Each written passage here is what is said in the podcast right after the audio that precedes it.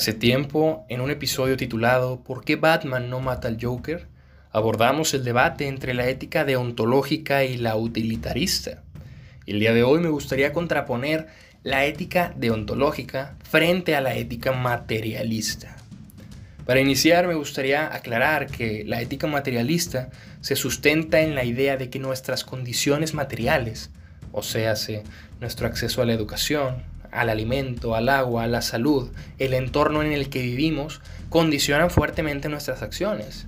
Por poner un ejemplo, eh, suponiendo que mi familia no tiene trabajo desde hace meses por la pandemia y por más que buscamos no conseguimos y la comida escasea y tenemos niños que alimentar, es muy probable que me vea en la necesidad de robar, de robar comida, de robar dinero para conseguir comida. Y se podría decir que esta acción no fue del todo mala porque fue impulsada por factores externos y si habría que darle la culpa a alguien sería más que nada de el sistema que no genera que sus individuos tengan las condiciones materiales mínimas indispensables para un buen desarrollo.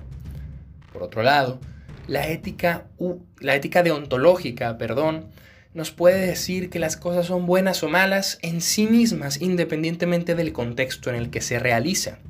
Siguiendo el mismo ejemplo de la familia que no tiene trabajo y necesita comer, una, alguien que sigue la ética deontológica nos podría decir, bueno, no tienes, pero sigue buscando trabajo, o pide prestado y luego trabaja, pero no robes, porque si robas estaría mal.